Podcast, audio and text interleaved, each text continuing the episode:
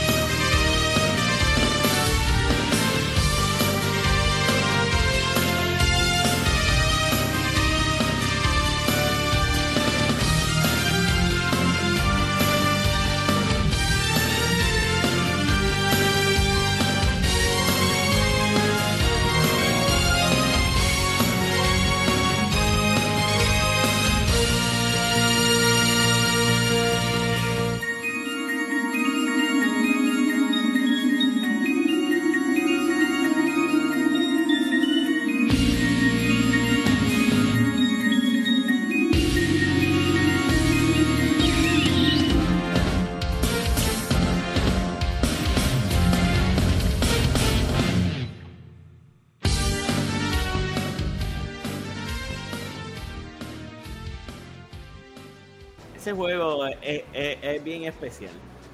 Yo creo que es la introducción de Castlevania para mucha gente, o, como tal. Que los que habían jugado Castlevania también es una gran sorpresa, porque ahí fue la primera vez que se rompió el sistema de levels, de niveles. Ahí era un solo level gigantesco donde tú tenías que meterte a explorar. Hacho, ¿y qué tipo de exploración, mano, tenía ese juego? Me encantaban. Eh, eh, esta canción en específica es cuando estás entrando al castillo de Drácula, que tú sabes que Alucard viene cogiendo por el bosque y de momento entra y empieza entrando y de momento empieza matando cosas, zombies, perros dentro del de los ojos del castillo. Que de hecho tiene que de hecho tiene está OP pues, con ese con, con, ese con, con, todo lo que tienes cuando entras al castillo puedes matar al final boss feliz.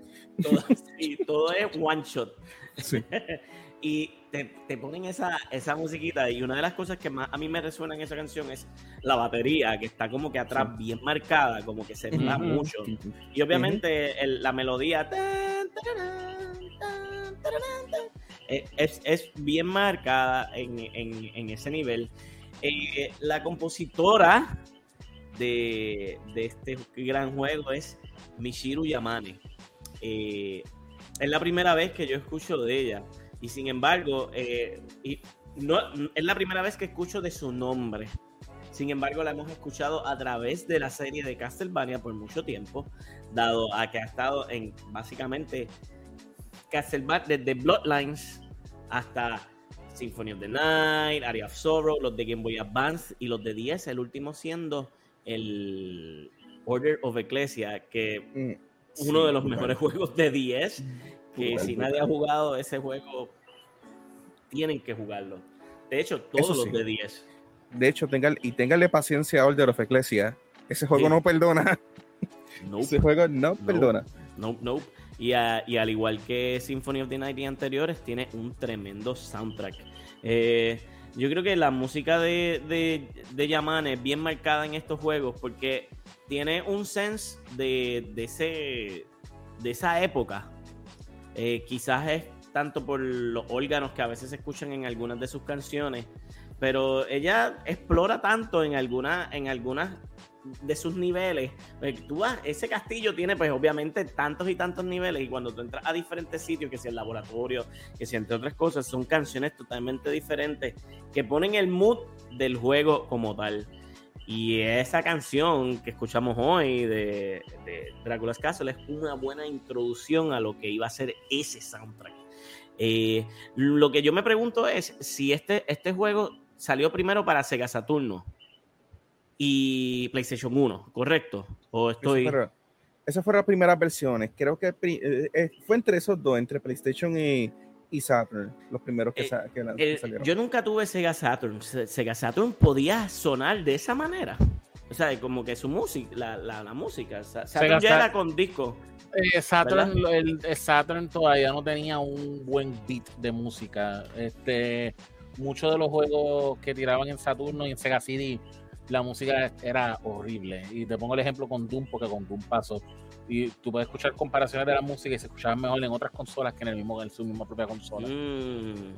Eh, esa, esa guerra también la había con, con, los primeros de Super Nintendo y, y Sega Genesis. Mucha gente decía que el Genesis tenía mejor eh, soundboard o no sé si era el board o no. No, la cosa, es que, la cosa es que Sega Genesis usaba este todavía lo, de, lo del beat.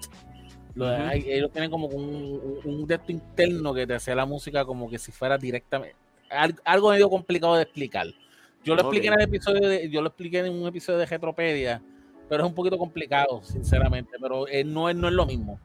Pues ya lo saben, esto es una de las razones por la cual también deben de visitar el segmento de Retropedia para que sepan esa, eh, ese pequeño detalle. Este, de la manera que lo digo, porque eh, ese soundtrack para hacer PlayStation 1 es, tú sabes, está demasiado.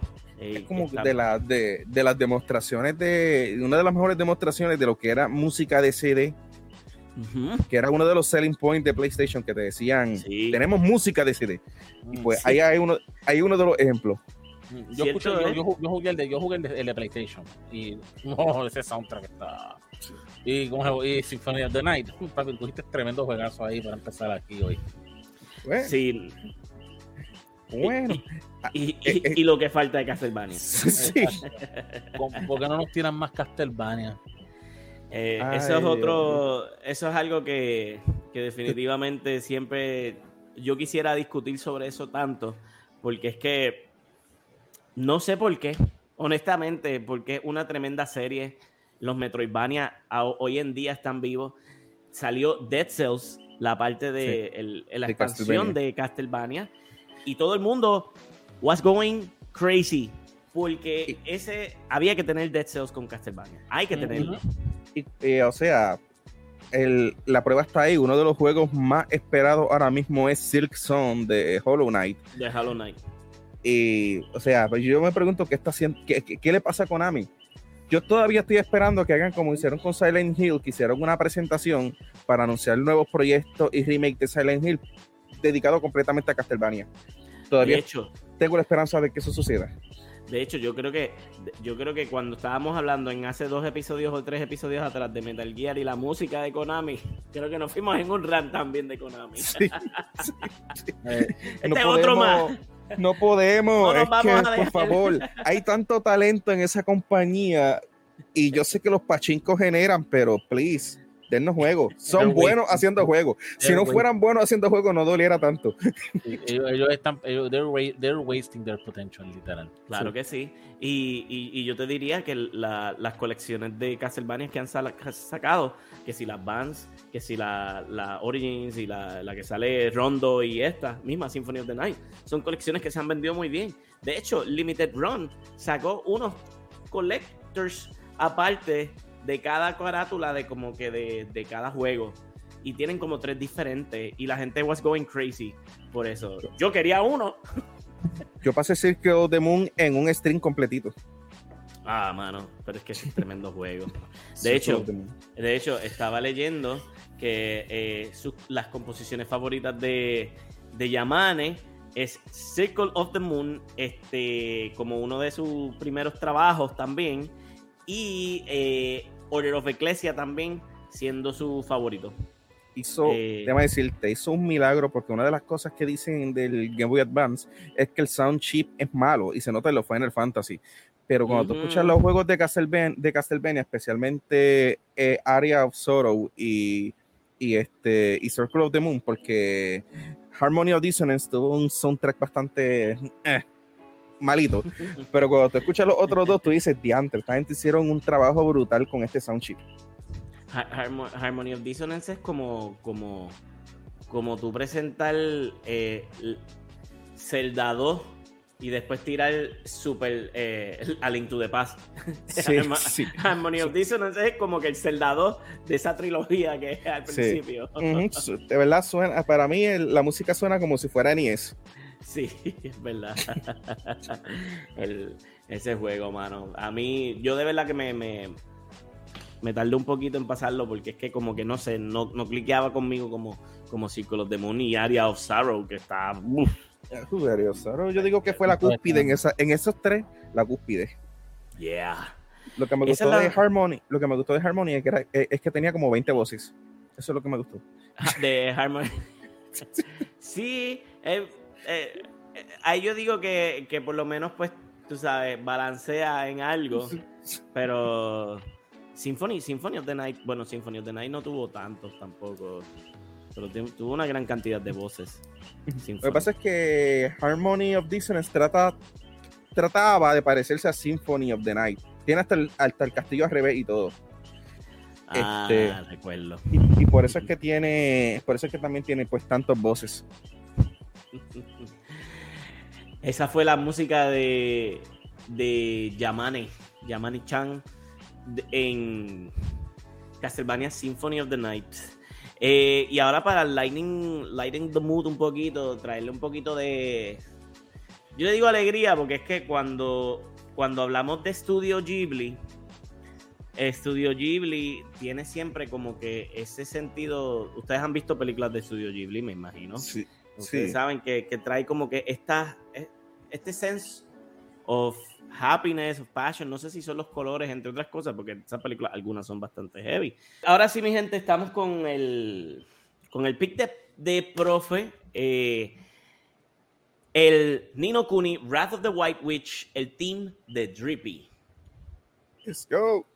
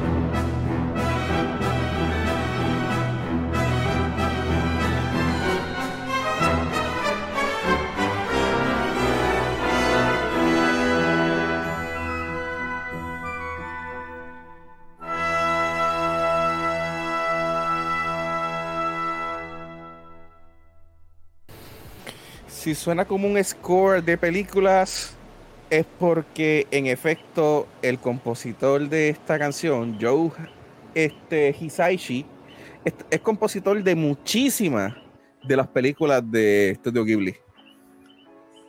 Del, eh, o sea, Castle in the Skies, no voy a decir el nombre completo, pero pues ya ustedes saben cuál es el castillo en el cielo. Eh, My Neighbor Totoro, Kiki Delivery Service, o sea, Spirit, Spirit Away, todas las películas. Ponio. Yo no me esperaba escuchar una canción como eso. Es un, es un theme song de un personaje.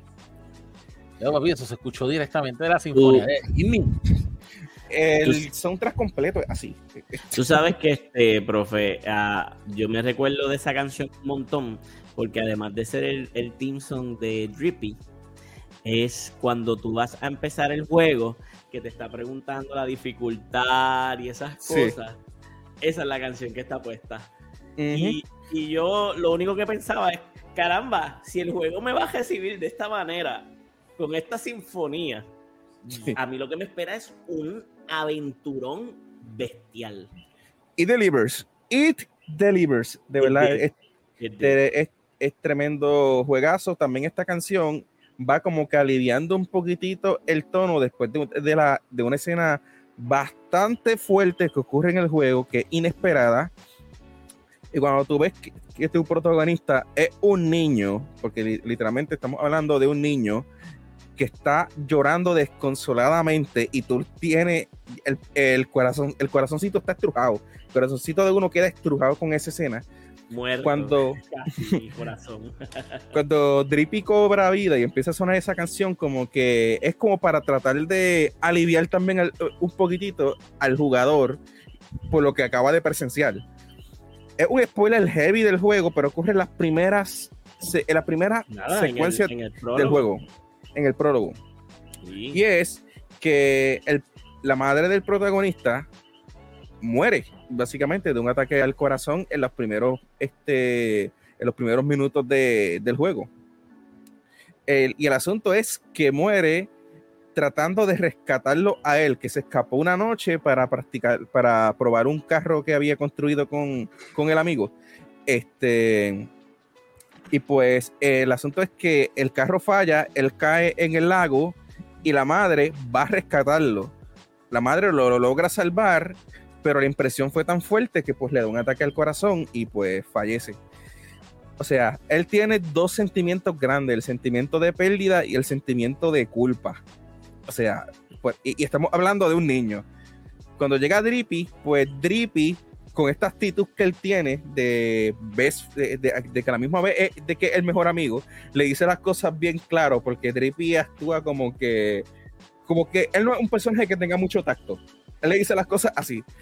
Él asume que este niño que acaba de perder su madre va inmediatamente, tiene la fuerza emocional para buscar un libro mágico y una varita mágica y viajar a otro mundo, porque sí. Y mientras el nene, mientras el nene está pasando por esta situación, pues el, el, el duendecito este le está diciendo todo esto con esta actitud y esta música está sonando de fondo. Yo digo, es como, pues una, es como una música de, de, de, kind of like en un momento dado como que gesterly like, como que de jester, como que de bufón. Sí. Como que un momento le dicen, le dicen, le dicen en inglés, no cuento una traducción este que aplique, pero en inglés ese, ese tipo de música le dice whimsical. Como que. Sí. Bueno, en algún momento, algo así, más o menos. En algún momento, escuchando la canción, por alguna razón me sentí como si estuviera escuchando eh, cuando estaba jugando Final Fantasy IX, cuando llegas a la primera ciudad que está usando a Vivi. A Vivi. Pues, así fue que me, me, pues, sentí. Ah, me identifiqué, esa canción la identifiqué con eso. Es el feel, también es Win. Está bien épico. Sí, sí, sí. Y te digo que tienes que jugar Nino Kuni. Está en cualquier consola que tú busques ahora mismo, PlayStation 5, está, en, Nintendo Switch. tienes que jugarlo porque cuando tú escuchas el overworld de, este juego, no te va a molestar darle la vuelta al mundo 10.000 veces para, para conseguir los 100 tesoros que hay escondidos. Wow.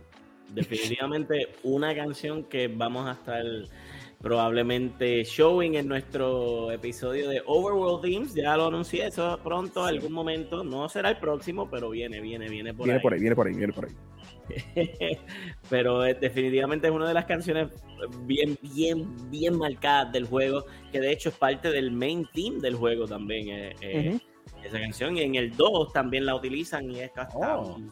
más, más hardcore aún. Sí. Este, pero, uff, Nino Kuni, eh, esa colaboración con Studio Ghibli dejó mucho que decir. Aunque el 2 no tuvo esa colaboración, mantuvieron, mantuvieron aún así como que esa esencia. Pero... Por lo menos, por lo menos el, el, el compositor estuvo trabajo en el A2, que por lo menos en el área de la música sí. En, el en los diseños, pues los diseños se ven un poquitito más level 5. Ok, ok. Sí que eh, le tocó más a Level 5 que a Studio Ghibli, por decirlo así. Ok, ok. No, definitivamente eh, eh, Nino Kuni es uno de estos juegos que es... yo no quiero yo no quiero sonar raro diciendo esto, pero yo diría que es jugar un RPG que se siente un poquito, voy a decir la palabra Disney en parte, pero yo no estoy seguro si de verdad ese es algo como que parecido a eso. Es que pues Studio Ghibli tiene su marca, pero es que el, soundtrack da unos vibes a, tan classic Disney en, muchas de sus películas viejas que es como que eh, es, bien difícil no, pensar en, eso, en, ese tipo de nostalgia con Disney como tal. Pero obviamente Studio Ghibli, sin faltar el respeto. Y otra cosa, no sé cómo Solver no ha jugado este Nino Kuni, si tiene este colección de criaturas también. Eh, uno de los main ah, mechanics. Sí, del 1 por lo menos. Es uno, del uno. es uno de los juegos que están en el backlog, pero está, está bien atrás en el backlog. Bueno, dime tú que al escuchar esa canción ahora, como que no te motiva, como que decir, caramba, tengo ganas de cogerlo. Yo, creo que acaba de subir. Los tengo digital, los tengo los, eh, dos. Es una muy buena historia, eh, honestamente. El, juego da duro al principio, eh, pero después eh, afloja y, es una muy mm. buena aventura. Y algo que me gusta también de, un fuerte tema que existe en Nino Kuni en el 1 y el 2 y es el tema de la redención. Ya. Habla de que cualquier persona, este, si tiene la, si, si, tiene la, si le dan la oportunidad, cualquier persona puede hacer un cambio y pues no, como que diciendo, no todo el mundo es 100% malo. Exacto. Siempre hay, siempre hay algo bueno en todo, siempre hay algo bueno en alguien y pues es un, es un, unas historias que te demuestran eso, el, aspecto fuerte de lo que es la redención. Ya. Eh, Nino Kuni, como estábamos diciendo ahorita, está disponible en, en todas las consolas.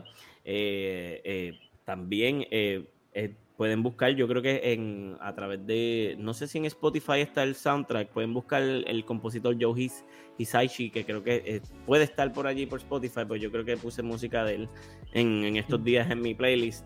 Eh, denle un vistazo, vale la pena. Aunque no jueguen, la música está brutal. Siguiendo con uno de los temas, eh, profe trajo un, juego que es como que bien, bien desaparecido, no desaparecido, pero eh, porque está nuevamente, pero hace tiempo como que no se escuchaba mucho de él y a mí me encanta Nino Kuni. Pero este juego en específico, yo lo estaba jugando de hecho los otros días que pude lograr conseguir la copia del 1. Esto es una trilogía.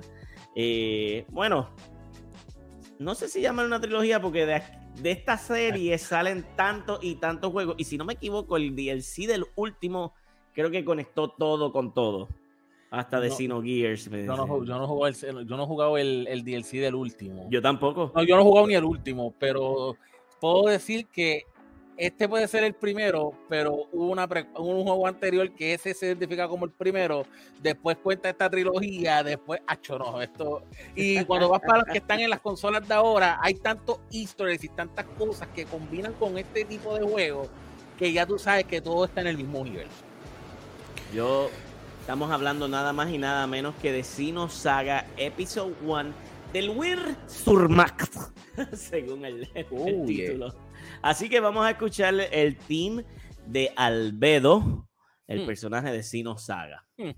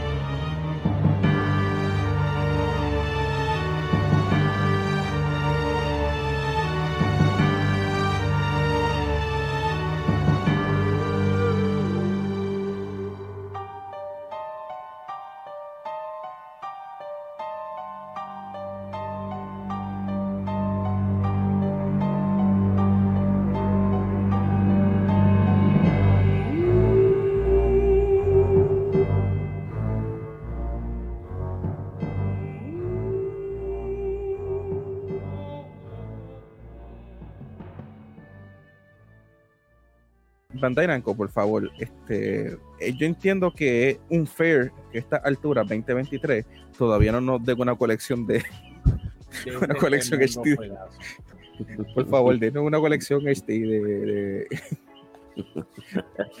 hace falta, hace no, falta. No, no, puede ser que ya haya hecho un, una, un, hasta, un, hasta un remaster de, de, de Xenoblade el primero, el de Wii, y todavía no han tocado el, los, eh, un remaster, un remaster y remake casi dos veces, porque fue primero en 3DS y después, y después en Switch. Y, que el, y el de Switch le cambiaron el, le cambiaron hasta el estilo gráfico para que se pareciera al, para que se pareciera el 2 y el 3.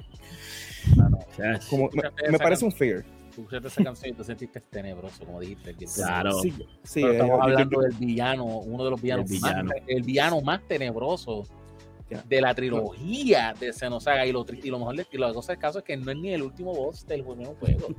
Es simplemente un personaje en el juego que hace mucho caos y de verdad que es verdad que es un villano que tú le coges un odio. Está presente en todos los juegos si no me equivoco verdad en todos los juegos pero mano tú le coges un odio de madre. Incluso el, el, el, el personaje que lo pusieron tan y tan malo que en Japón está en Japón hay una versión que no pudieron, no pudieron tirarlo para acá porque lo tuvieron que censurar. Y es una parte cuando él está con Momo, cuando le hacen la presentación por primera vez que él está haciéndole, él está, está literalmente, él mata a los diferentes momos que hay. Y tú sabes que Momo es una nena chiquita. Ajá, ajá. Pues literalmente hay una escena que tuvieron que completamente censurar en Estados Unidos porque es que el villano lo pintaron de una forma tan y tan, tan maquiavélico. Caramba. Hay, cosas que no Yo no sabía eso. En ese sí. la, la creo bien brutal porque el, el, creador de la serie, que también es el de Xenogears y también el de Xenoblade, eh, Tetsuya Takahashi, él es experto en temas humanos. O sea, él es una de las personas que te puede crear personajes este, más humanos posible y pues él te explora los, aspectos, los mejores aspectos de la humanidad, pero también te explora los aspectos más turbios de la humanidad. No, no te digo, el, tema de Alpido, uno para siempre recordar incluso, sabes que, como dije, no es el último boss del uno pero sin embargo te lo ponen como el último boss del 2. Como si fuese el, a, ese, a, ese, a ese extremo, él se lleva el título de uno de los major boss, uno de los main games.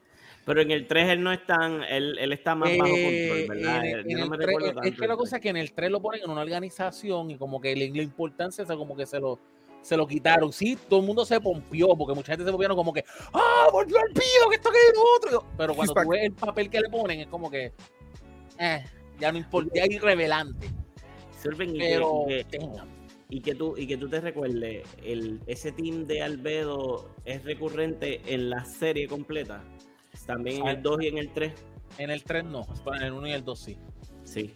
No, me imagino que de, eh, de por sí es el En el 2, en el 1, literalmente, esa canción tú la escuchas mientras tú estás en su castigo completo. Entonces, que me, me, me, recuerda tanto a, al, al a lo que es el tema de Vader. Eh, o del Empire, pam, pam, pam, pam, pam, Porque eh, tú escuchabas eso y ya tú sabías que estaban los malos. Albedo, este team tiene algo similar, que es como que el tan, tan, es, como que bien parecido en eso. Y ya puedo entender por qué es que es el villano, porque es que pues. la risa maquiavélica que le pusieron también, la risa está. Queda para pelo. Si a ti te gusta la risa del guasón, imagínate la risa del definitivamente tengo que, voy a tener que jugarlos, pero si sigo añadiendo juegos al backlog, no sé cuánto voy a ¿No has jugado Xenosaga? No, yo no he jugado Xenosaga. Tú no has jugado Xenosaga, alguien que ha jugado tantos RPG. Pero el detalle mío, mío es que la generación del PlayStation 2, yo la yo, yo tomé la generación de PlayStation 2 literalmente al final. Yo estaba a punto de salir el PlayStation 3. Yo jugué Rogue Galaxy, yo jugué Final Fantasy, yo jugué Dragon Quest. Rogue Galaxy, sí. Rogue Galaxy, perfecto. Pero. lo, que pasa es que, yo asumiría que se te hizo fácil conseguir, difícil conseguir esos Xenogears. Los, los, los, Hubo un momento dado en que, en que se volvieron rápidamente caros. No es que con el tiempo, con el tiempo pasó de tan caro, sino que años en el mismo tiempo estaban difíciles de conseguir esos juegos en un momento dado. Sí, no, incluso el, el 3 recién salido, como un año después ya estaba costando 100 pesos. Plus es un juego que tienes que jugar en cierto orden, o sea que ya estamos, estamos hablando de que ya te... Si, que, que conseguía al principio, era el 3, estaba chavado, porque no iba a querer jugarlo hasta que jugaras los otros dos. Es que no, puedes, no vas a estar perdido, porque literalmente todos, todos continúan. Sí. Eh, todos eh, continúan, eso se acabó y donde mismo se acabó, continúa el otro. Esa es la competencia de Legend of Heroes. Nada más. Él eh, para que vea, él ha, ido, él ha ido aprendiendo un montón porque con Xenoblade los tres juegos están, los, los tres juegos están conectados, pero lo hizo de manera de que tú pudieras jugar cualquier juego independiente. Porque tú sabes que, que, además de que estén conectados, él es el mismo compositor también para, para todos esos juegos. Eso te voy a decir, tengo que decir el compositor. Lo hemos escuchado ya varias veces aquí en, eh, Yasunori Mitsuda. Lo hemos escuchado ya en canciones de Chrono Trigger, lo hemos escuchado este en bueno en, eh, todos lados. Hasta, hasta en Sea of Stars, papi. Eh, sí, ah, pues, recientemente. Hay una colaboración ahí también. Y se conoce a la patria. Es que, es, que, es, que, es que había que hacerlo. O sea, sí. Tienes que poner, tienes que poner un, un, compositor que, que dé el vibe este, en Sea of Stars. Sí, no, y a, mí me gusta porque es que es bueno que se mantengan con los mismos compositores porque es que tú tienes la misma... tienes, eh, sí, y tienes, ya él sabe con lo que tiene la inspiración, sabe lo que está bregando. Le da la identidad. claro, ese fue mi mm. problema cuando eh, estuve hablando hace muchos episodios atrás de la canción de Uncharted 4, eh, que Uncharted 4 era un compositor diferente a Uncharted 1, 2 y 3. Y entonces como que está la esencia, pero no, o sea, se nota que son dos cosas diferentes. Y para mí eso es como que algo bien importante en estos juegos. Pero es que pues, tú sabes, nosotros hoy aquí estamos dando la importancia a esta música, pero no, quizás estos, estos desarrolladores dicen eso nadie la gente se va a dar, eso nadie se va a dar cuenta. Y fíjate, cambia de compositor, vamos a irnos con uno más, más alcohol. Este, eso es bien bueno que siempre Yasunori siempre ha estado en, esa, en, en, ese corillo de, de, desarrolladores. Y puede, y, puede aguantar todo el tiempo que, que, quieran, porque independientemente del tema que le quieran dar al juego, él lo batea, porque cuidado que los temas de él son variados. Pueden ir, pueden irse desde, lo, desde música movida, un rock, hay mucha música con vocals, hay música como esta que suena bien tenebrosa. Él tiene una capacidad tan amplia para componer música. Que con el tiempo se nota la evolución, porque inclusive en, sus juegos más recientes, en, más contemporáneos, en, es como tú dices, tiene rock, tiene vocals, tiene de todo. Y como que, versus en otros juegos anteriores, como que tú siempre ves como que hay algo que él mejora y mejora y mejora y mejora y mejora. Y es como que. Sí. Y qué bueno te digo que nosotros a cada rato como que siempre nos encontramos como que con estos títulos y, es bueno porque vemos esta trayectoria de este, de este compositor de cierta manera y tú puedes notar las diferencias y, y, las limitaciones que tenían para ciertos tiempos porque de decir de Chrono Trigger a Sinosaga a escribir ese tipo de canción. Qué bueno, qué bueno, qué bueno que tú mencionaste esa comparación ahora mismo. ¿No te dio los vibes del castillo de Magus?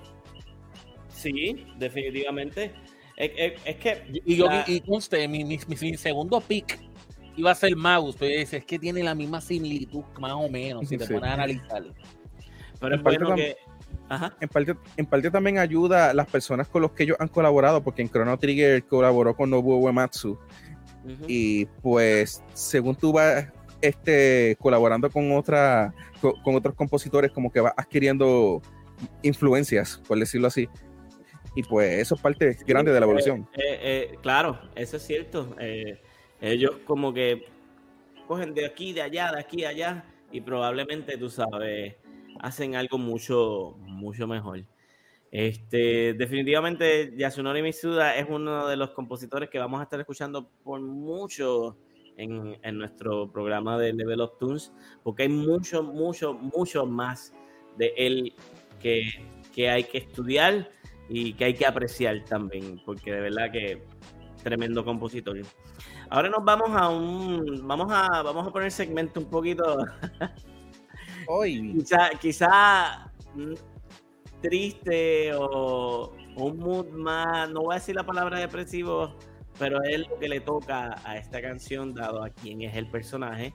Este es uno de mis juegos favoritos de Rockstar. Me estoy hablando de Max Payne. Max Payne 3 en este en específico. Escogí la, versión de este juego, de, esta canción.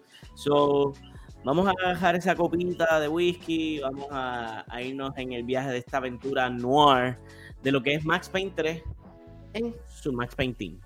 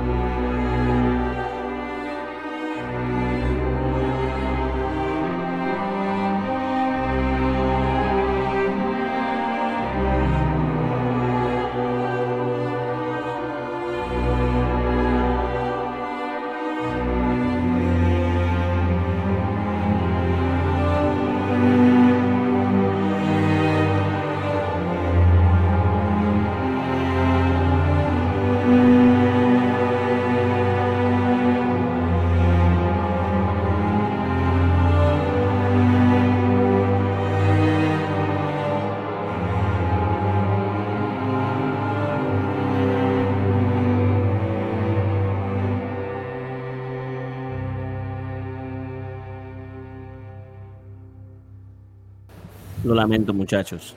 Lo lamento. Sa lamento only. la, me sorprende que una canción así exista en este tipo de juegos. Los violines me tenían Ese, si no me equivoco, fue el primer, eh, fue, fue el, único, el, único juego de, de, Max Payne que no fue desarrollado por Remedy, ¿verdad? El, el 3 no.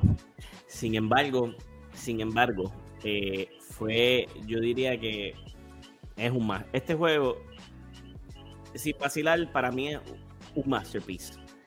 Eh, esta composición originalmente en Max, eh, Payne 3, Max Payne original, eh, fue hecha, perdónenme, como voy a decir el, nombre del compositor, porque la, la, composición original del piano de este team, el que hace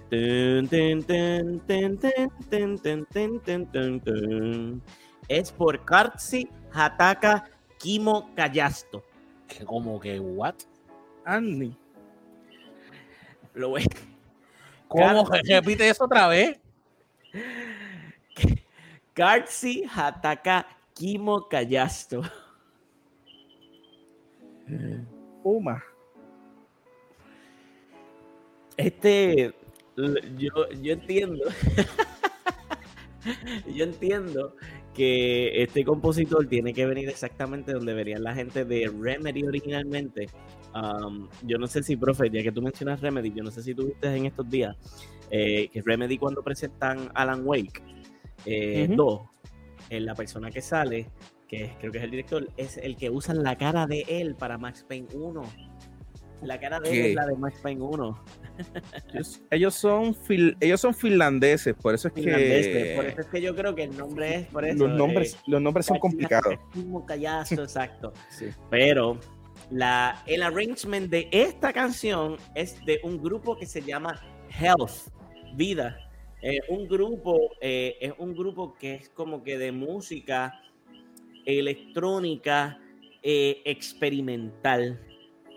Y ellos han sacado el único juego que han bregado realmente es con Max Payne 3 y ellos pues obviamente pues hicieron eh, esa, esa reinvención. Ah, tienen una canción en, en Cyberpunk 2077 también. oh, my este, oh, wow. Sí, este se llama la de Cyberpunk se llama Major Crimes. Este, pero um, ¿Quién sabe si sale en el anime también? Probablemente.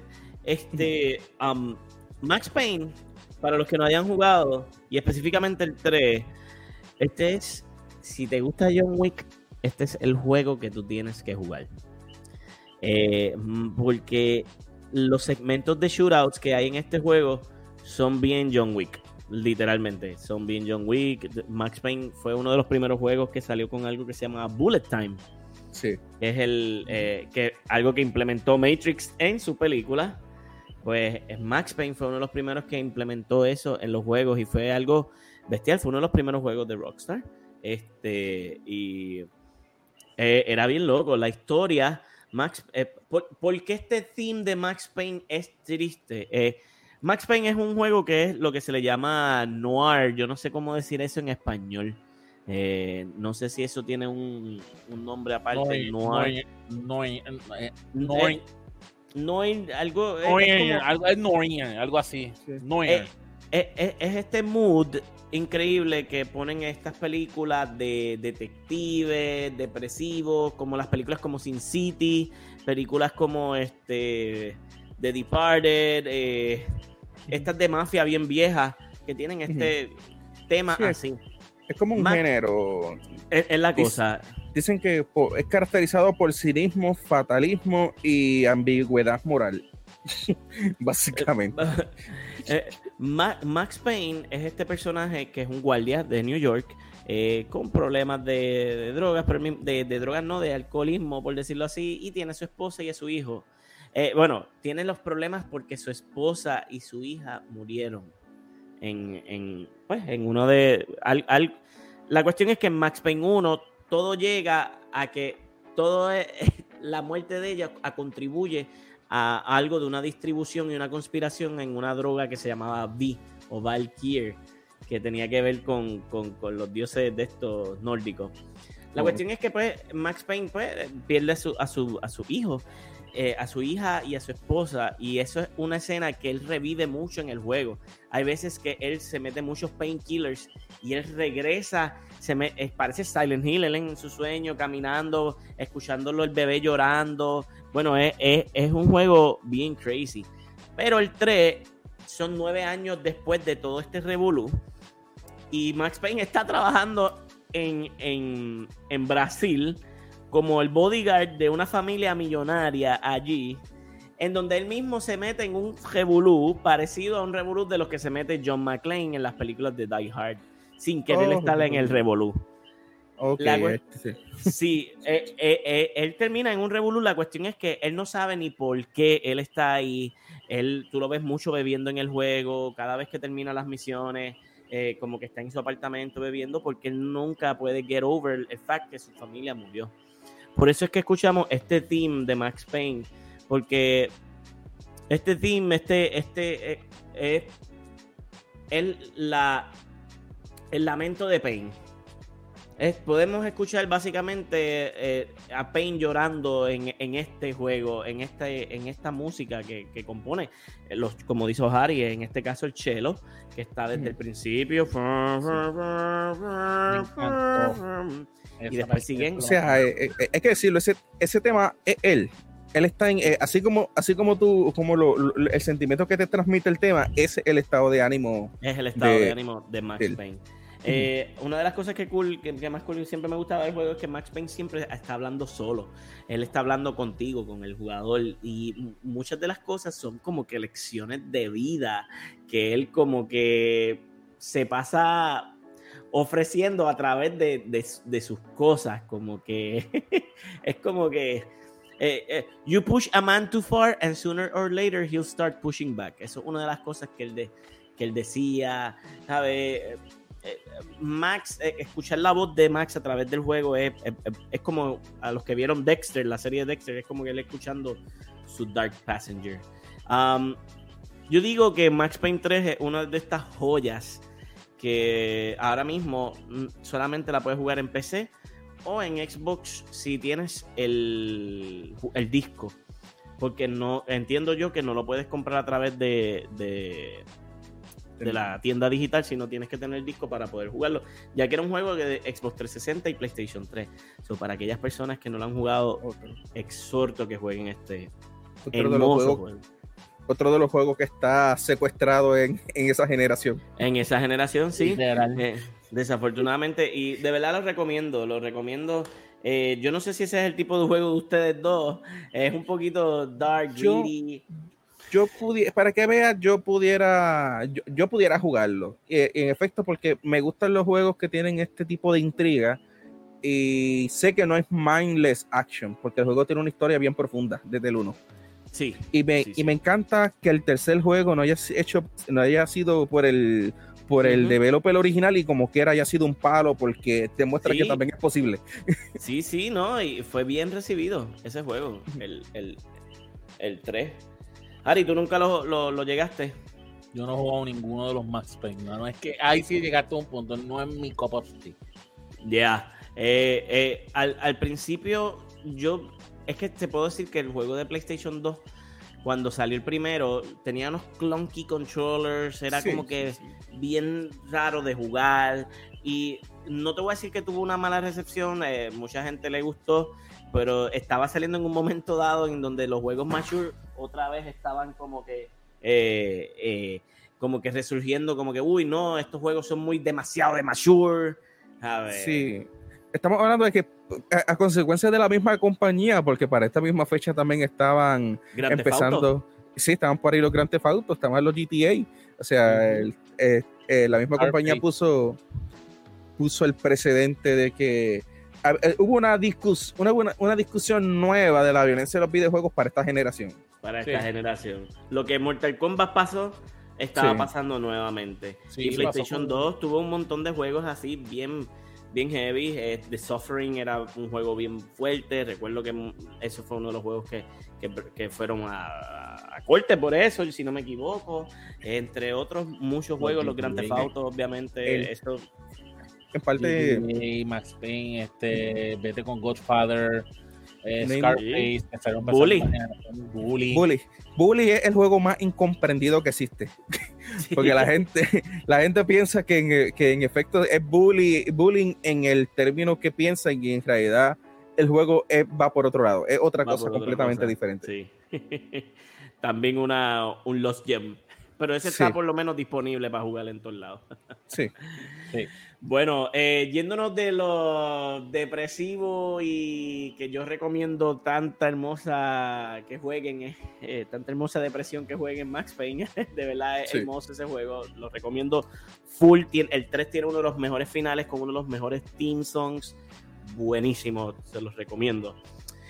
Ahora vamos a, volver otra vez a, a donde empezamos, a este famoso castillo tenebroso pero esta vez vamos con un arrangement.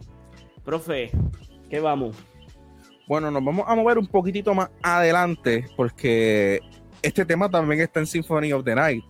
Este, Está en, en Rondo of Blood, este, que es donde, de donde proviene, pero el que vamos a escuchar es uno que pompió bien brutal cuando lo vimos en el trailer de la presentación de los personajes de Castlevania en Smash, porque de repente tú escuchas la línea familiar de Monster, You Don't Belong to This Place, y de repente empieza a sonar esta música de fondo y uno se queda, espérate un momento, no es Simon nada más, también es Richter. Así que vamos a escuchar Divine Bloodlines, pero la, el arrangement de Super Smash Bros. Ultimate.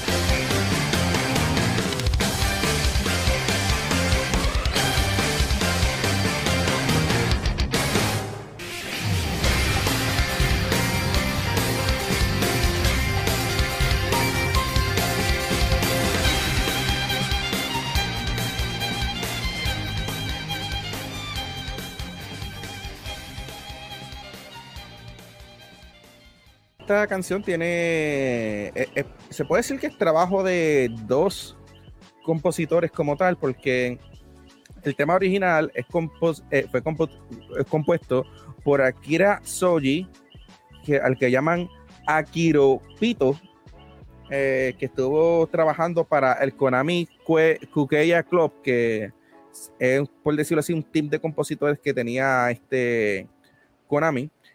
Y esa parte, y ese en particular es un arrangement hecho por Yasushi Asada, que fue compositor de Castlevania Judgment, que es precisamente el que escuchamos. Wow. Eh, de los, una, una, que también hay remix de la canción que escuchamos ahorita hecha por, por él. Esa fue la versión de Super Smash Brothers, que yo entiendo que logra recopilar bastante bien el feel del original de Rondo of Blood, pero con instrumentos reales, sin depender tanto de. Sin, sin, las limitaciones que tenía el PC Engine, porque el juego originalmente fue hecho para PC y pues se hizo bajo, lo, bajo las limitaciones que tenía este, la plataforma en ese momento. Así que se tuvo que esperar un buen tiempo, pero finalmente la logramos escuchar con todos los instrumentos como van.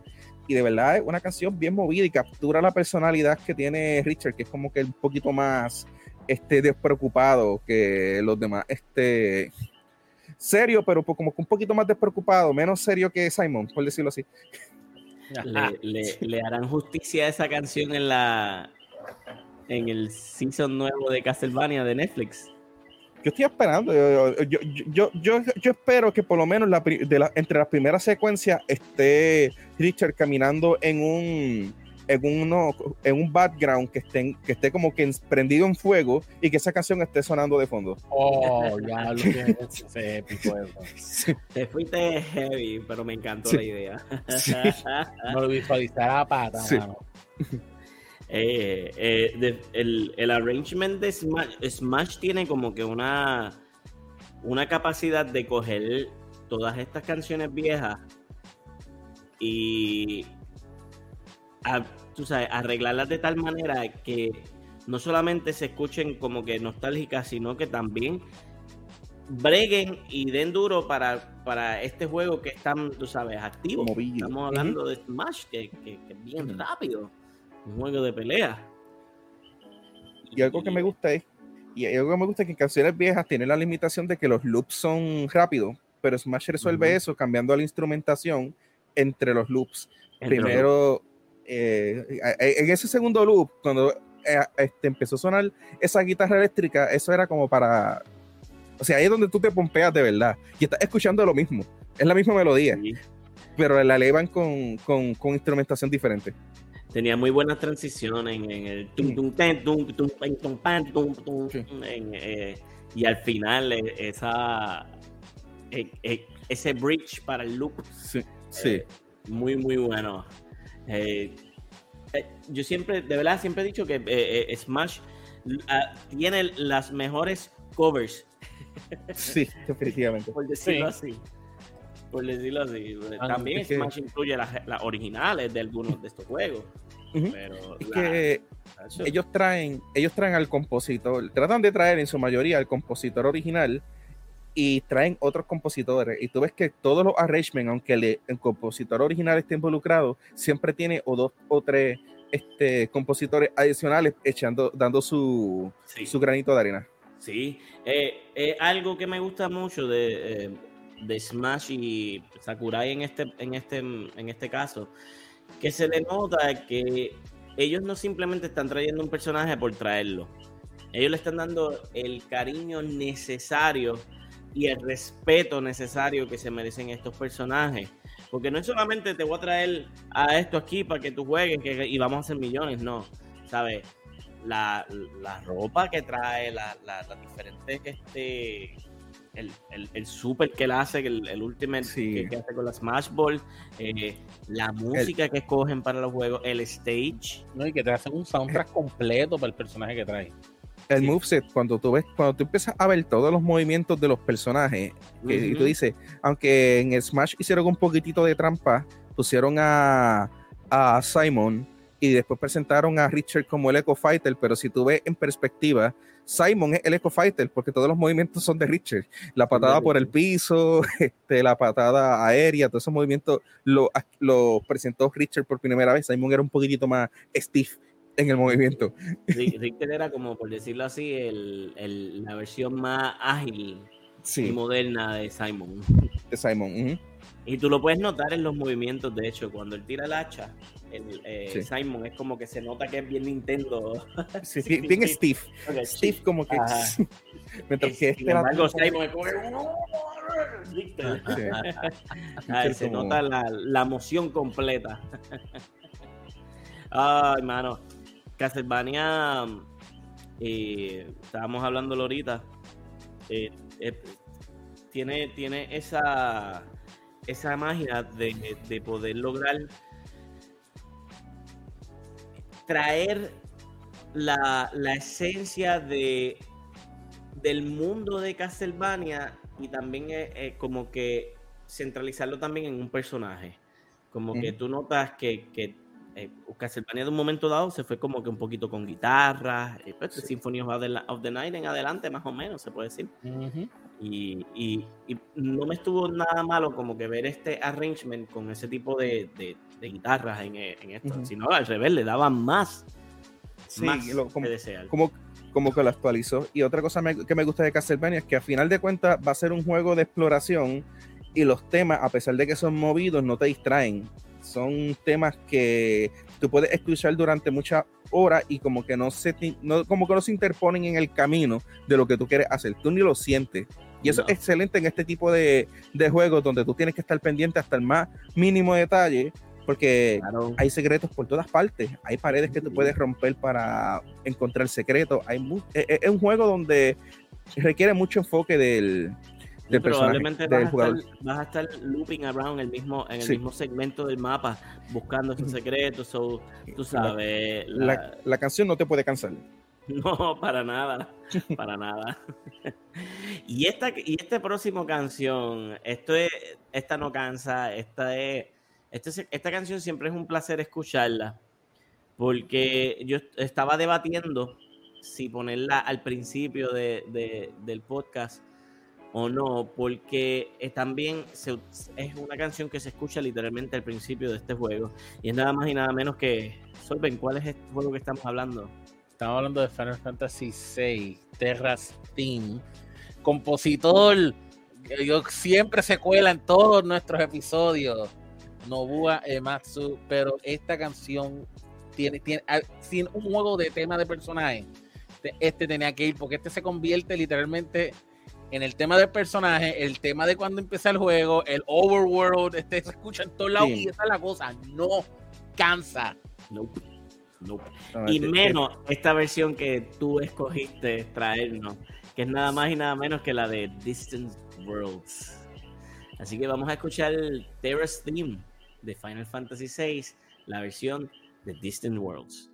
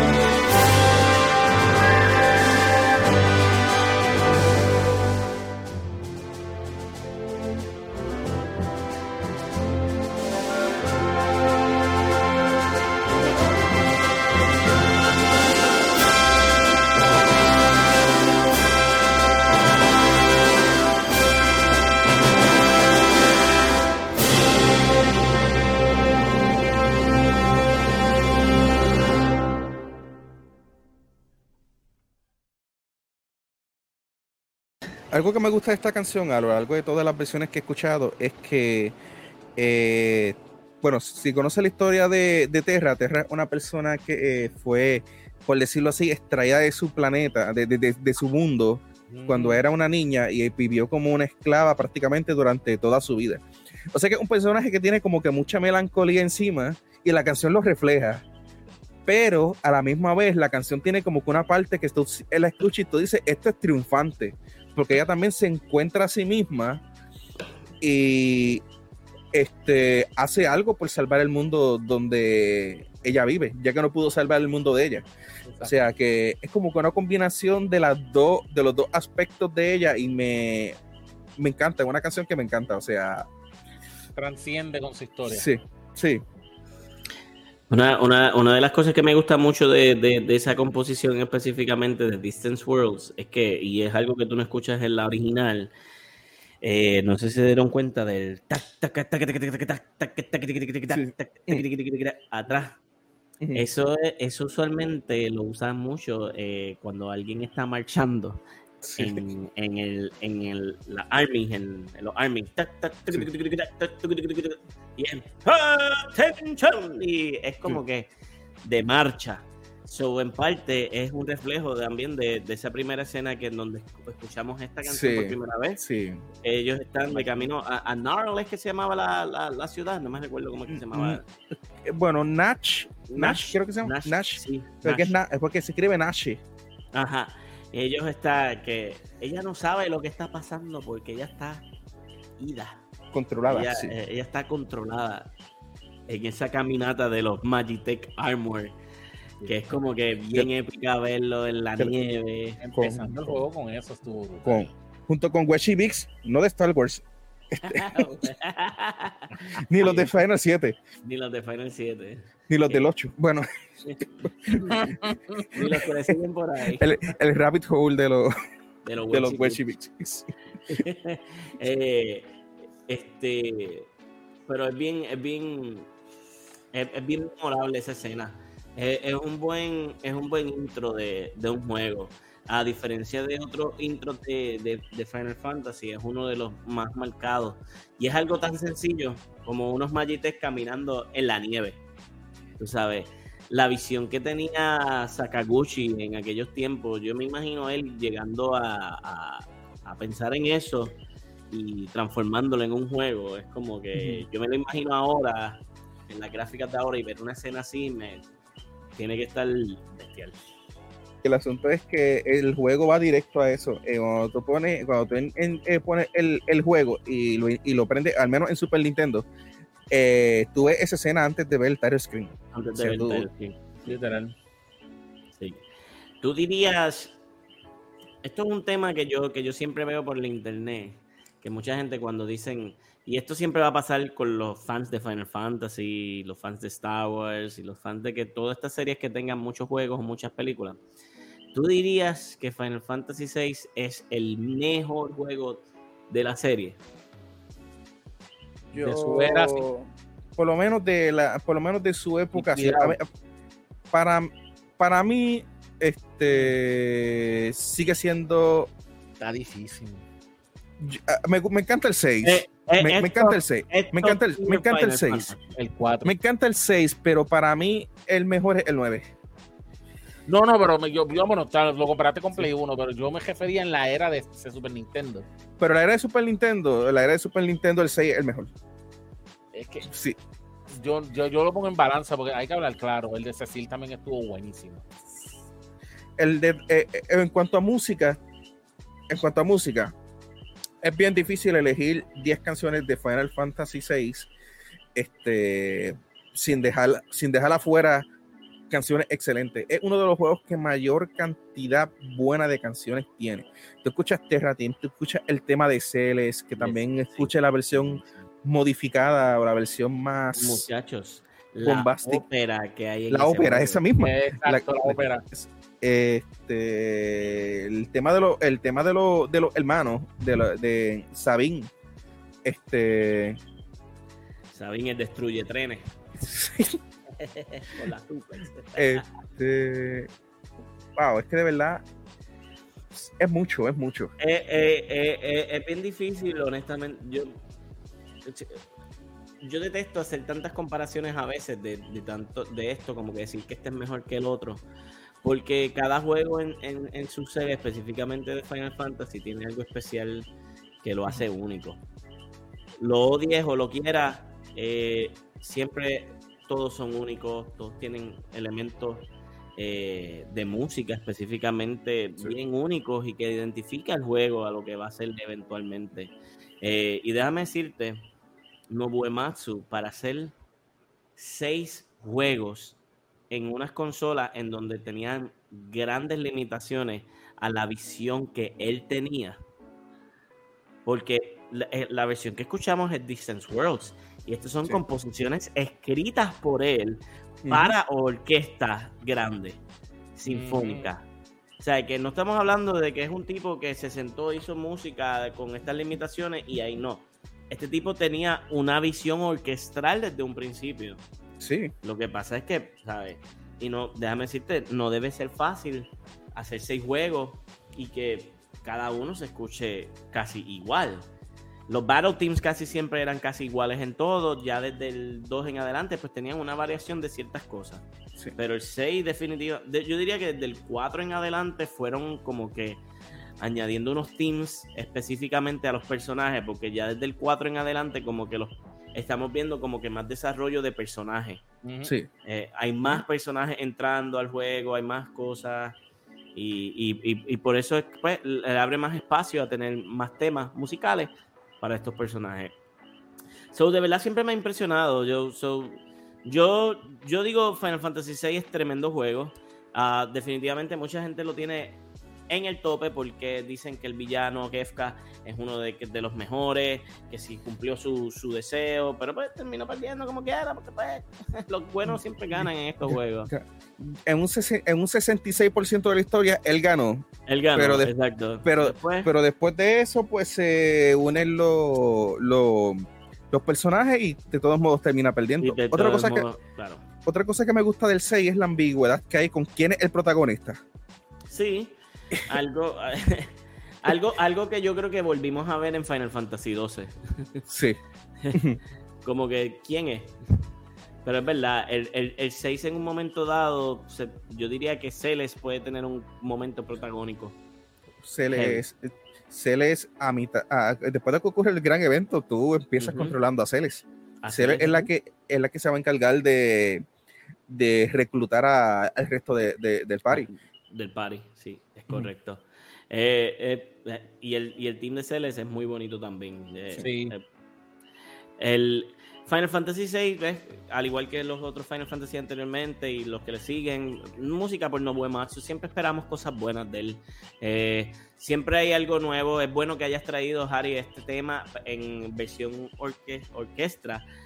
tú sabes, de Distant Worlds. Para los que no saben, Distant Worlds es un concierto que siempre se da casi anualmente de Final Fantasy, de música relacionada con Final Fantasy. He soñado con ir a uno, han estado tan cerca en Florida, no he podido ir, pero es una de mis metas ir allí. Este, no, Buemasu casi siempre va a, eso y va y, la gente va y filma, le filman cosas. pendiente de estos shows, si te gusta la música de Final Fantasy, Distant Worlds, brutal. He visto eh, conciertos online y esto es otra cosa. Lo hacen bien. Esa fue nuestra última canción en, en nuestros personajes. Eh, y como siempre, ¿verdad? Eh, tenemos un, bono. Eh, ¿Quién nosotros siempre hemos traído aquí? ¿Quién nosotros siempre hemos traído aquí que, siempre termina cayendo en el show de alguna manera u otra? ya, ya, ya, ya yo entiendo que para la próxima semana la, la vamos a tener la invitada. Ya, ya, ya, ya es por dónde va esto. Ya, ya, y no se preocupen, yo me encargo, de, yo me, yo me encargo de contestarla. Yo me encargo de contestarla, vamos a ver. casi, casi. El juego probablemente no se imaginan cuál es, pero uh, estamos hablando nada más y nada menos que Yoko Shimomura nuevamente haciendo un exitoso encuentro de vuelta aquí. Y ya, ya, ya por ahí lo van a ustedes ver de qué, de qué juego estamos hablando. Y este es uno de mis juegos favoritos. Este juego yo lo jugué para el huracán María, siempre lo quise jugar y en el Vita tuve la oportunidad de jugarlo y estoy hablando de Parasite Eve, un juego que es tenebroso pero al mismo tiempo un RPG de Square um, y la música está compuesta por, por Yoko Shimomura. So, vamos a escuchar el tema de Aya, que es la personaje principal de Parasite Eve.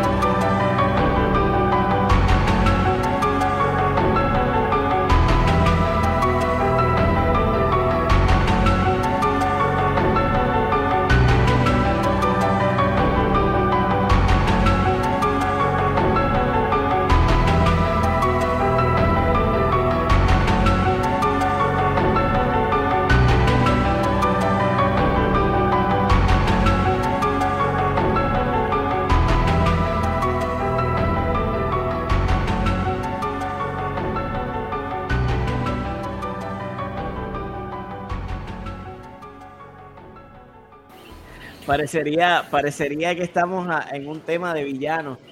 Porque ahorita con Max Payne, ahorita con Albedo, parecen de momento canciones como que tenebrosas, pero sin embargo, Aya, Brea, es la protagonista de Parasite Eve.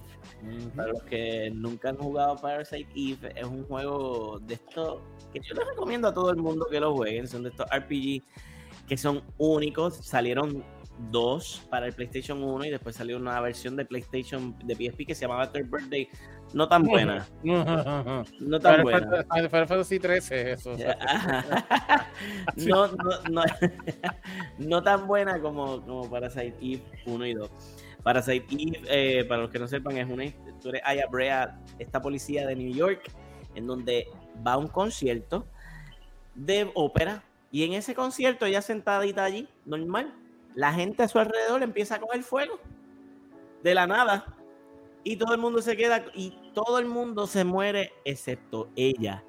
Ahora, esto pues causa mucha, eh, ¿verdad? Revuelo porque, porque ella es la única que no coge fuego bajo esta, este fenómeno que está pasando, que se descubre que más adelante tiene que ver con un, con un microorganismo llamado el mitocondria que estaba tratando de dar birth al perfect being junto con los cells de la hermana o de Aya. Bueno, esto es una, historia. es una historia de Square Enix. Eh, y, perfecto para jugarlo para la temporada navideña. sí, porque de hecho, eh, creo que el juego toma tiempo para Navidades. para, despedir de año. no, eh, Nochebuena, perdón, Nochebuena, Nochebuena. Nochebuena. Este, Parasite eh, Parasite Eve. Sí, eh, este juego es bien curioso. Eh, es un RPG, es turn-based. es un turn-based moderno, que eso tú no lo ves casi en ningún lado. Y a mí me encantan ese tipo de inventos. Y uno de los turn-based más modernos que yo vi en estos días, hace poco, yo digo hace poco, fueron hace como dos años, fue Yakuza 7, que, que tuvimos una canción de Yakuza 7 en uno de nuestros episodios. Este, y yo no he visto un juego que tenga eh, RPG turn-based moderno. Fuera de, quizás algunos juegos de PS2 como Shadow Hearts. Eh, creo que se llamaban los Shadow Hearts oh, Covenant.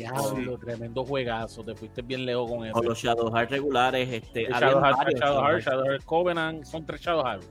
¿verdad? Tres. Son tres. Y, pero esos juegos tenían que ver también en el mundo real, si no me equivoco, en el, en el, en el gameplay. Parasite Eve es así también, porque es en New York. Eh, tú eres una policía descubriendo este misterio de que está sucediendo a través de la ciudad de New York, que está quemando a todo el mundo, y pues se desata una, un, un, un conspiracy que termina básicamente tu pel Aya peleando con el Ultimate Being creado por Eve que era la que tenía el mitocondria avanzado. bueno. De, hecho, los cutscenes de ese juego para la época, si, tú, quieres ver, si tú quieres ver cosas perturbadoras, este, eh, eh, eh, o sea, estamos hablando niveles Silent Hill de perturbador. La, la, la transformación de la, de, del ratón, de la rata a, la mutación que se convierte. Ya no lo hacen así, mano. Sí, güey, que como que para esa época, de verdad, impresionante. y también, y también eh, un ejemplo de lo versátil que es Yoko, porque esto se escucha bien diferente a, todo lo demás. Una, una compositora, una, compositora que hace, hace, hace música parecida a, a, Disney, básicamente, con Kingdom Hearts. La escuchamos hace dos, hace dos episodios atrás en un juego de Fighter. Ajá. Eh, Super Mario RPG. Super Mario RPG. Este, Mario, Mario Luigi Dream Team es este happy, upbeat y tenebrosa la misma vez, en la misma canción. en la misma canción. Um, eh, eh, eh, definitivamente es como tú dices, es otro chance más de ver lo versátil que es este Yoko en, en su repertorio de música, de videojuegos. Parasite Eve tiene muchas canciones tenebrosas. Yo te diría que este es como que esto es un Resident Evil RPG.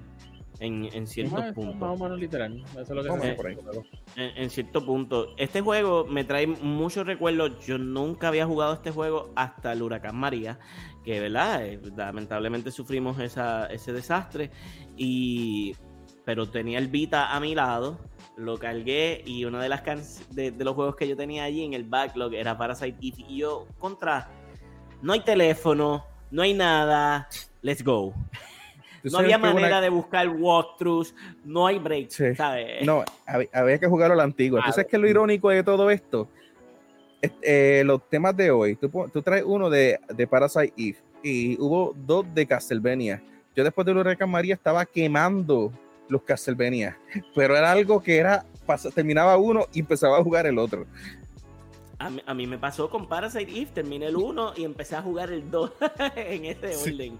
Después terminé este Metroid eh, Return of Samus, que también, Return to Samus de 3DS, que también había salido para ese tiempo. Sí, también lo eh, pasé para ese tiempo.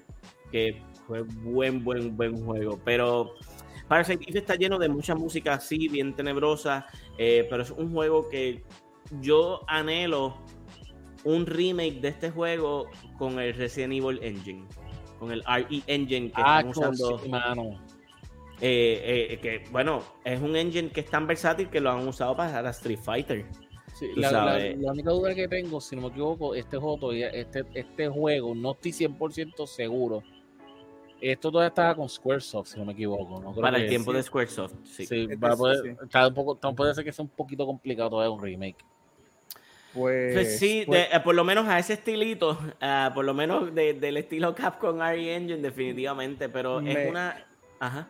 Quizás use maybe un Real Engine 5, que es lo que está usando Square, Enix ahora. sí, eh, la, la, la realidad del caso es que yo también me pregunto si este juego funcionaría su turn base en esta eh, época. hoy en día, en esta época. Y la verdad del caso es que turn-based no está muerto. Mira Baldur's Gate 3, es un turn-based game, es el juego que todo el mundo está hablando, además de Starfield. Eh, Yakuza fue un turn-based que todo el mundo habló, Persona 5 también, Dragon Quest 11, Octopath Traveler 2. El que está, el, que está rompió G-Call ahora mismo que vendió 100 mil copias el primer día de lanzamiento, Sea of Stars. Sea of Stars. Esos turn-based. Son turn-based, turn Turnbase no está muerto, pero mi, mi pregunta es si funcionaría con este tipo de juego contando este tipo de historia. Yo no veo por qué no. Yo pienso que es algo totalmente nuevo y estaría bien cool. Yo entiendo, que, yo eh, entiendo que sería bueno. Ya los, todo regresa, eventualmente todo regresa. Mira la era que estamos y mira todos los juegos modernos que tú acabas de mencionar que son turn-based. No todo, el mundo, no todo el mundo lo hace, pero yo trato de ver siempre los juegos en el contexto histórico. Y yo, estaría ahí completamente con una historia, por más cheesy que sea, esta historia PS1, que es naturaleza PS1 completa, que tú lo ves y, y te ríes porque pues eh, quizás en ese momento te impactaba, pero ahora como que te da un poquitito de cringe, pero no te importa, a mí no me importaría para nada jugarlo en esta época, de verdad. Yo, yo, me, yo me reiría si, digamos, lo hacen con, digamos, el Resident Evil 1 y, eh, y regresamos con el Jill Sandwich. El chiste recurrente que ellos mismos se han burlado de ellos mismos todo lo que, todo lo que han podido. Sí. Pero es que dejó una marca increíble el Jill Sandwich. sí. bueno, Gorillo, espero que les hayan gustado los temas de hoy. A nosotros no los gozamos. Sabemos que hay muchos más temas que probablemente ustedes querían escuchar de estos character teams. Lo sabemos, lo sabemos. A esta Sonic por ahí, que es un, uno de los personajes concurrentes con buenos teams. Se puede decir que hasta Mario tiene su team. Se puede decir que todos los personajes de Final Fantasy tienen su team y eventualmente llegaremos allí, lo estudiaremos y apreciaremos esa música de diferentes maneras. Así que de verdad que, como siempre, agradecido a todos los que nos escuchan, los que nos dejan comentarios, eh, nos contestan en nuestros poll y siempre están pendientes todos los viernes para escuchar el podcast de las melodías del gaming Level Up Tunes. Así que Harry, Solven, ¿algo más que decir para la noche de hoy? Estamos Espero que se hayan disfrutado de este episodio, de verdad. Está épico. De verdad, tremendo temazo y lo que falta. Yo creo que bien, posiblemente venga una segunda parte de esto. Definitivamente. Una decir. Profe, coge tu Steam Deck y descarga Xenosaga, please. Ok. Oh, eh, estoy, estoy de acuerdo. Estoy de acuerdo. Eh, de hecho, yo lo estoy jugando nuevamente en el PS2, que al fin pude set up y lo empecé a jugar otra vez y al principio ah, yo me quedé pegado. So, probablemente es uno de estos juegos que vamos a estar jugando. En, la época donde salió, yo tal vez yo no toleraba tanto los cutscenes, pero ahora no me importan tanto. Ahora, de hecho, ahora veo mucho los cutscenes. Ahora como que... Y estos, y estos son más importantes que nada, porque si nos saca, tiene, y tiene muchos cutscenes buenos. Si nos saca es, buenísimo, de verdad. bueno. yo, creo, yo creo tolerancia bien grande con Xenoblade precisamente, y es porque descubrí, ah, espera un momento, se pasan quejándose de los cutscenes, pero los cutscenes esta serie vale la pena. Son larguitos algunos de ellos, que es la cuestión. bueno, el próximo episodio va a ser nuestro décimo episodio. Estamos muy contentos con esto y venimos con algo especial. No les voy a dar. Eh, si les voy a dar un hint, tiene que ser. Hmm, ¿cómo, yo le doy un hint de algo que tenga que ver con. con no sé. no, va a ser no va a ser como el que ya hicimos, pero pues viene algo por ahí. Bien batalloso, no sé, vamos a ver. Gracias nuevamente a todos los que nos escucharon en el día de hoy. Esto ha sido Level Up Tunes, el podcast de las melodías del gaming y será hasta la próxima.